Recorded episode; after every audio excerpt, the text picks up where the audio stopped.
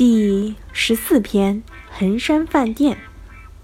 地处衡山路宛平路口的衡山饭店，今徐汇区衡山路五百三十四号，原名毕卡蒂公寓，全称为万国储蓄会毕卡蒂公寓，建于一九三四年，建筑占地面积五千两百平方米，建筑面积为两万四千四百五十六平方米。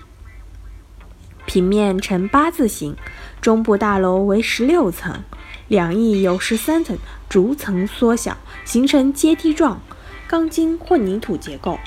公寓由万国储蓄会投资，他利用西储储蓄投机房地产，先后投资亿元跑狗场和回力球场，在法租界许多地方投资做房地产买卖。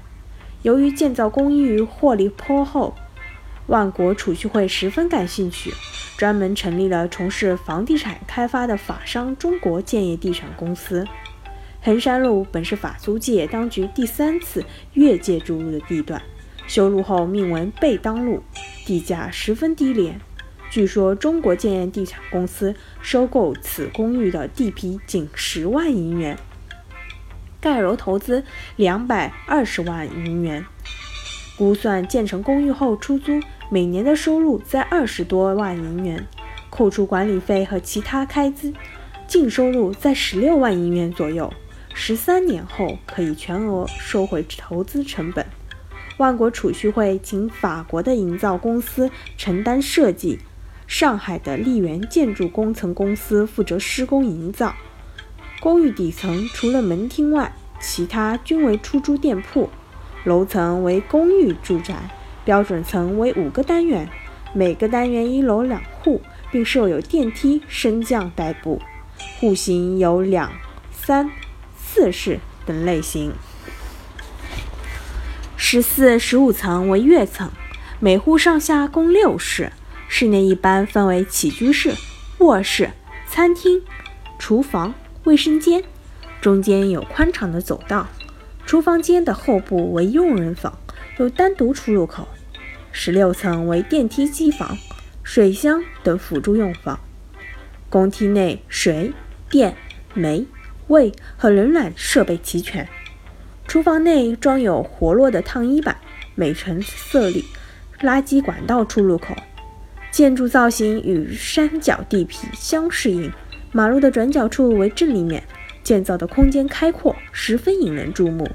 但是，建筑师一反上海二十世纪二三十年代时兴起的欧洲文艺复兴时期的建筑风格，大胆采用了刚刚流行的欧洲现代式的风格，将立面处理得十分的简洁，在水泥墙的面上仅开方窗，以平面凹凸的墙角作为自然竖线条，仅在底层做深色墙面。中部的底层竖立了旗杆，整个立面效果简洁、明朗、稳重。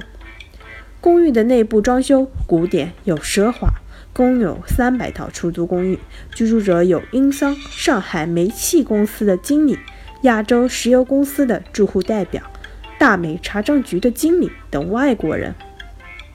一九三七年八月十三日，淞沪战争爆发，万国储蓄会撤离了上海。承租的外国人也纷纷的撤离回国，公寓被日伪的政府强占。战争结束后，外国储蓄会重返上海，由于储蓄会不能兑现已到期的储户，被国民党政府勒令拍卖地产抵债。毕卡迪公寓拍卖后，底层和部分的楼面由法国营造公司承担，其余则由国民党接收大元租用。一九五六年，万国的储蓄会将毕卡蒂公寓等资产作为偿还万国储蓄会积欠的债款后，由上海市人民政府接管，公寓改为专门接待万国专家的招待所。